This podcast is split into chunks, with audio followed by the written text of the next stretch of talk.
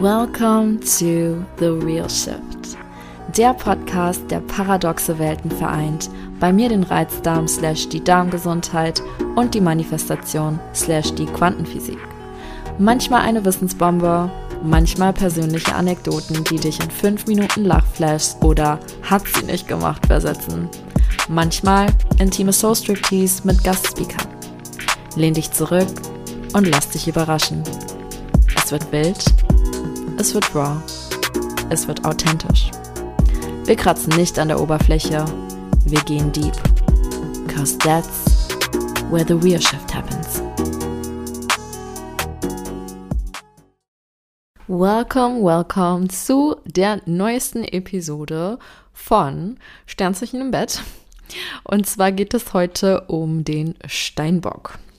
Der Steinbock ist ein Erdzeichen, geruled vom Saturn, der ja für harte Arbeit, für Reife und für Geschichte, Verantwortungsbewusstsein und ähm, Strukturen steht.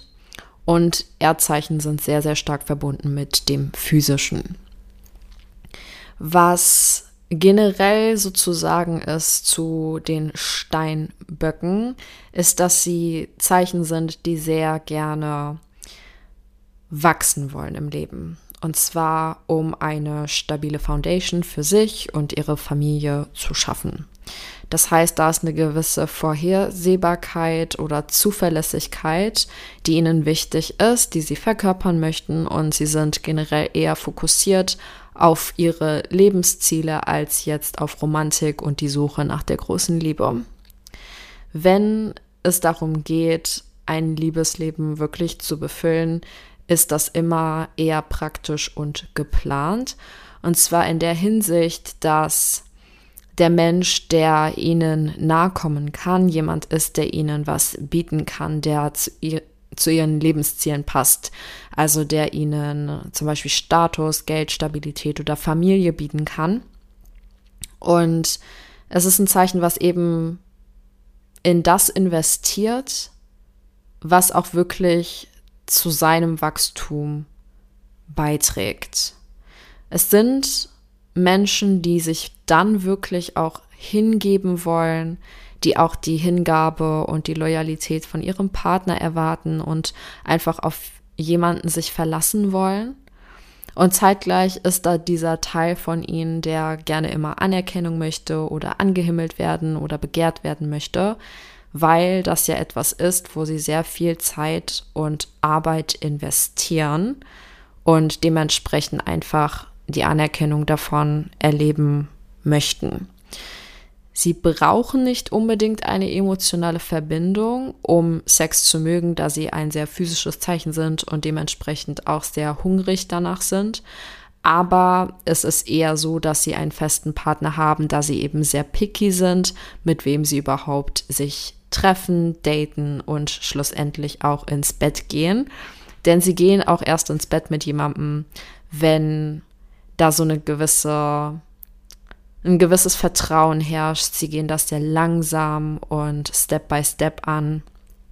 Und für sie ist Sex auch, ich sag mal, in der Hinsicht pragmatisch, dass er dazu da ist, um, wie sagt man das, Druck abzulassen. Also es sind, wie gesagt, Workaholics und das ist für die wie so Yoga als Entspannung sozusagen.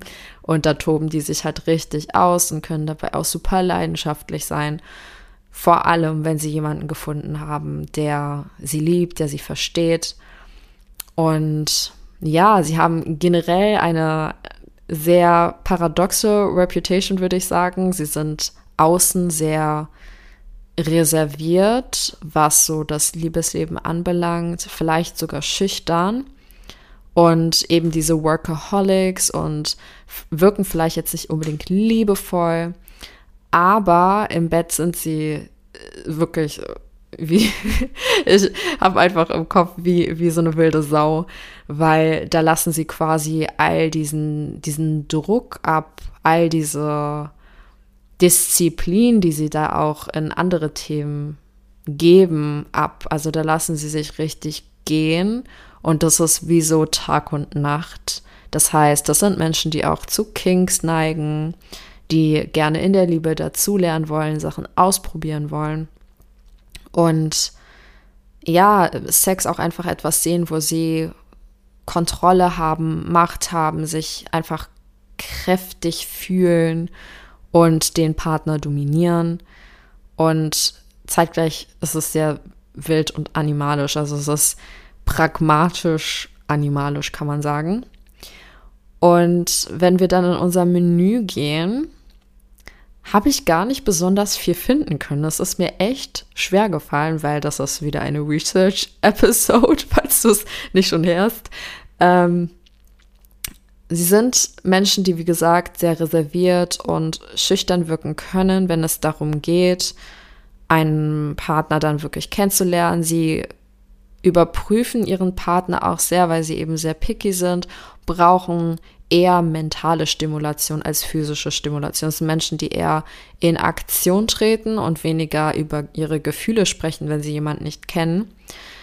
Sie sind Menschen, die, wie gesagt, sehr viel Anerkennung sich wünschen für ihre erreichten Meilensteine. Das heißt auch Menschen, die dafür sorgen, dass das Umfeld, in dem ein Date stattfindet, das repräsentiert oder eben, dass sie die Wünsche von ihrem Datepartner sehr, sehr gut analysiert haben und dementsprechend etwas aussuchen. Sowas wie, wenn du jetzt super abenteuerlustig bist, dann ist das ein Anteil in dem Date, der eingeplant wird, weil sie einfach auch so so ihre Liebe zeigen, also durch Aktion und weniger durch Sprechen. Und wenn es dann wirklich darum geht, einen Schritt weiter zu gehen, was eben dauern kann, weil es sein kann, dass einfach sie noch analysieren, ob das eine Person ist, mit der sie sich eine Zukunft vorstellen können, beziehungsweise vorstellen können, dass das ein Mehrwert ist für sie, mit dieser Person eine Beziehung jeglicher Form zu führen. Jetzt weiß ich wieder nicht, wie ich den Satz angefangen habe. Ich muss das echt lernen. Aber es kann einfach etwas dauern. So.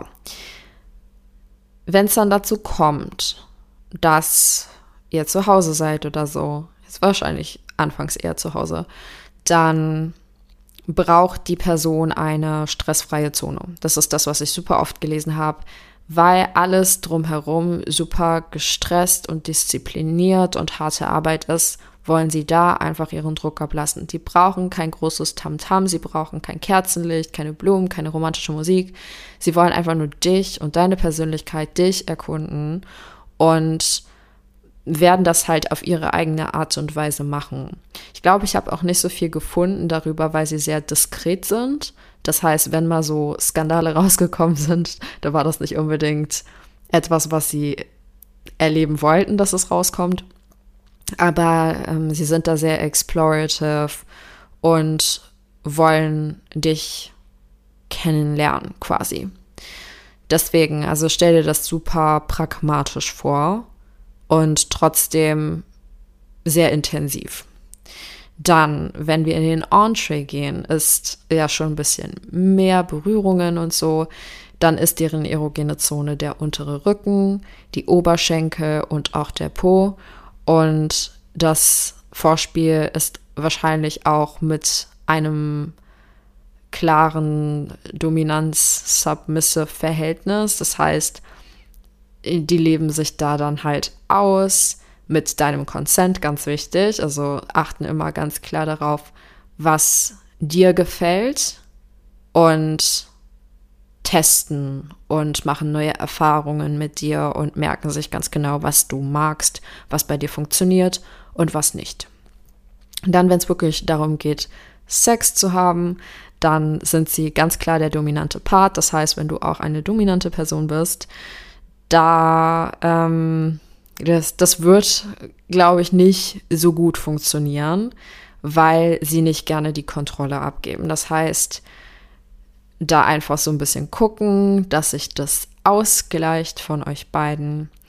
Und wie gesagt, sie legen sehr, sehr viel Wert darauf, dass du auch auf deine Kosten kommst und zwar vollkommen und ganz und sie geben nicht auf, bevor du zufrieden bist. Sie sind super praktikabel, sie sind sehr geduldig und haben super viel Durchhaltevermögen.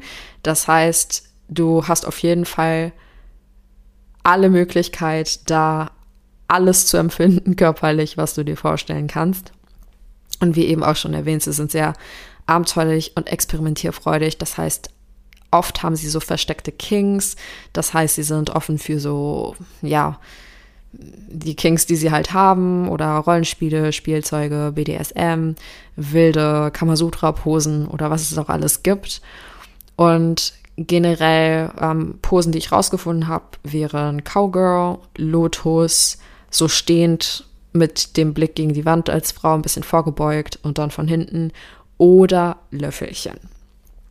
Und mit das Größte, was ich einfach immer, immer wieder gelesen habe, ist dieses, sie suchen sich ganz genau aus, wer Anteil in ihrem Leben haben kann und wer eine Bereicherung ihres Lebens ist.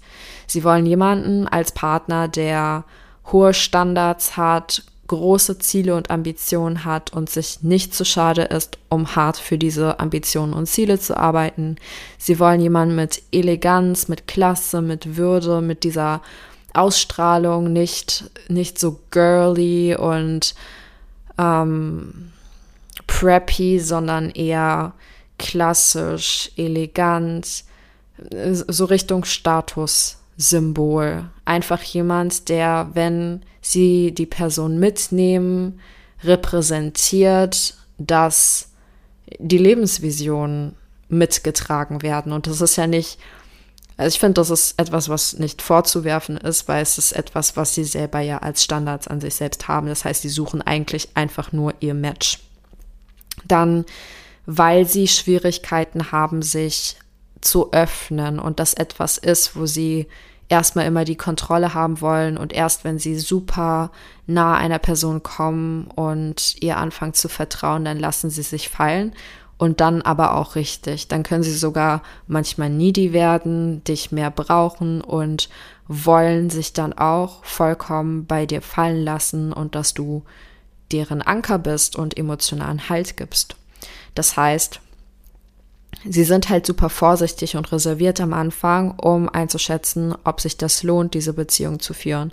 Deswegen auch wenn sie das nicht brauchen als committed Partner, äh, um Sex zu haben, weil es ja auch Druck ablassen ist, ist es eher der Wunsch dahinter, weil ihre kostbare Zeit, die sie sonst in die Arbeit investieren, wird halt einfach nicht so schnell hergegeben. Das heißt, wenn es nicht der Nutzen ist des Druckablassens alleine, dann ist da ein ähm, Need dahinter mit Familienplanung oder mit Visionsplanung. Das heißt, sie suchen auch automatisch jemanden, der sehr nährend ist und sehr familienfokussiert oder orientiert. Und ja, wenn sie jemanden kennenlernen, kann es sein, dass sie ihre Gefühle und Gedanken noch unterdrücken oder verstecken und deswegen brauchen sie eben einfach einen Partner, der ihnen den Freiraum gibt, die Zeit gibt und auch sehr langsam das angeht, eine Beziehung zu ähm, einzugehen oder zu führen. Das heißt, das ist ein Sternzeichen, was einfach sehr bedacht ist darauf, wer in seinen Inner Circle kommt. Und tendenziell können sie auch zu jemandem angezogen sein, der ihn vielleicht anfangs mehr braucht, einfach um dieses Kontrollgefühl zu haben, dieses dominante Gefühl zu haben. Aber über die Zeit, dadurch, dass sie sich über Zeit öffnen, gleicht sich das wiederum auch aus. Und generell geben sie genau dasselbe, was sie auch erwarten. Das heißt Loyalität, Stabilität, jemanden, auf den man sich verlassen kann. Es ist so, es ist vielleicht das Sternzeichen, was mit am längsten braucht, um eine Beziehung einzugehen. Aber wenn sie es tun, dann sind das auch diejenigen, die eine Beziehung nicht so schnell wieder aufgeben, sondern wissen, dass Beziehungen harte Arbeit sind und bereit sind, auch die Arbeit zu investieren. Das heißt, wenn du die Möglichkeit hast, das war schon meine Vermutung, dass es nicht so easy ist, einen Steinbock zu treffen, aber wenn du die Möglichkeit hast, einen kennenzulernen und merkst, dass es jemand ist, mit dem du dir auch mehr vorstellen kannst und merkst, dass die Visionen matchen und merkst, dass ihr ein Power Couple sein werdet, weil das ist auch der Anspruch eines Steinbocks. dann lohnt es sich, geduldig zu sein und sich pursuen zu lassen von einem Steinbock. Und generell als passende Sternzeichenpartner jetzt sind genannt worden der Stier, die Jungfrau oder alternativ der Skorpion oder der Fisch. Ich hoffe, dir hat die Episode gefallen. Wenn du noch mehr zu erzählen hast über den Steinbock, vielleicht bist du einer und nicht so ganz diskret und möchtest das Menü gerne vervollständigen, please do so. Ach so, Dessert habe ich jetzt noch gar nicht gesagt, stimmt. Ähm, war widersprüchlich, was ich gelesen habe. Also es kann sein, viel kuscheln, wenn es jemand ist, der eben schon in der Beziehung ist. Oder es ist halt praktisch, pragmatisch und dann geht es ins nächste Meeting, so ungefähr. Das wollte ich noch ergänzen. Aber falls du ein äh, Steinbock bist, der nicht so diskret ist und gerne das Menü von sich teilt, I'm all ears and open and interested. Und falls jemand bist, der schon mal eine Erfahrung gemacht hat mit einem Steinbock, then please also share. Wir wollen immer gerne beide Seiten hören. Und dann ist das nächste Sternzeichen ja auch schon der Wassermann. Da äh, kann ich auf jeden Fall wieder was erzählen. Ohne Research, aber vielleicht mache ich trotzdem welche. Und ja, auch da, wenn du deine Erfahrungen als Wassermann oder mit einem Wassermann teilen möchtest, please do so. Alle meine Accounts sind verlinkt in den Show Notes, wo du dich melden kannst oder per E-Mail, whatever suits your fancy. Und wir hören uns dann nächste Woche mit einem Podcast-Interview, mein erstes von meinem Podcast-Aufruf auf Threads. Das heißt, sei gespannt. Es ist auf jeden Fall super interessant. Es geht wieder in Richtung Gesundheit. Und ich wünsche dir einen wunderschönen Tag, wann auch immer du das hörst. Ciao! Das war's mit The Real Shift. Ich hoffe, die Folge hat dir gefallen. Wenn du ein bisschen Blut geleckt hast und mit mir in tiefere Sphären diven willst, schau dir meine Website an Dort findest du von Masterclasses über Self-Paced DIY-Programme bis hin zu One-on-One -on -One alle Möglichkeiten, um mit mir an dir zu arbeiten. Teil doch gerne deinen Number One Nugget bei Insta in deiner Story und verlink mich oder schreib mir eine DM at DivineDown mit deinen Erkenntnissen, eigenen Erfahrungen und Future Topic Wünschen. Hinterlasse gerne eine 5-Sterne-Bewertung um den Themen mehr Aufmerksamkeit zu geben und dabei zu helfen, die Welt zu enttabuisieren. Wir hören uns dann nächsten Montag. Dein Nüini.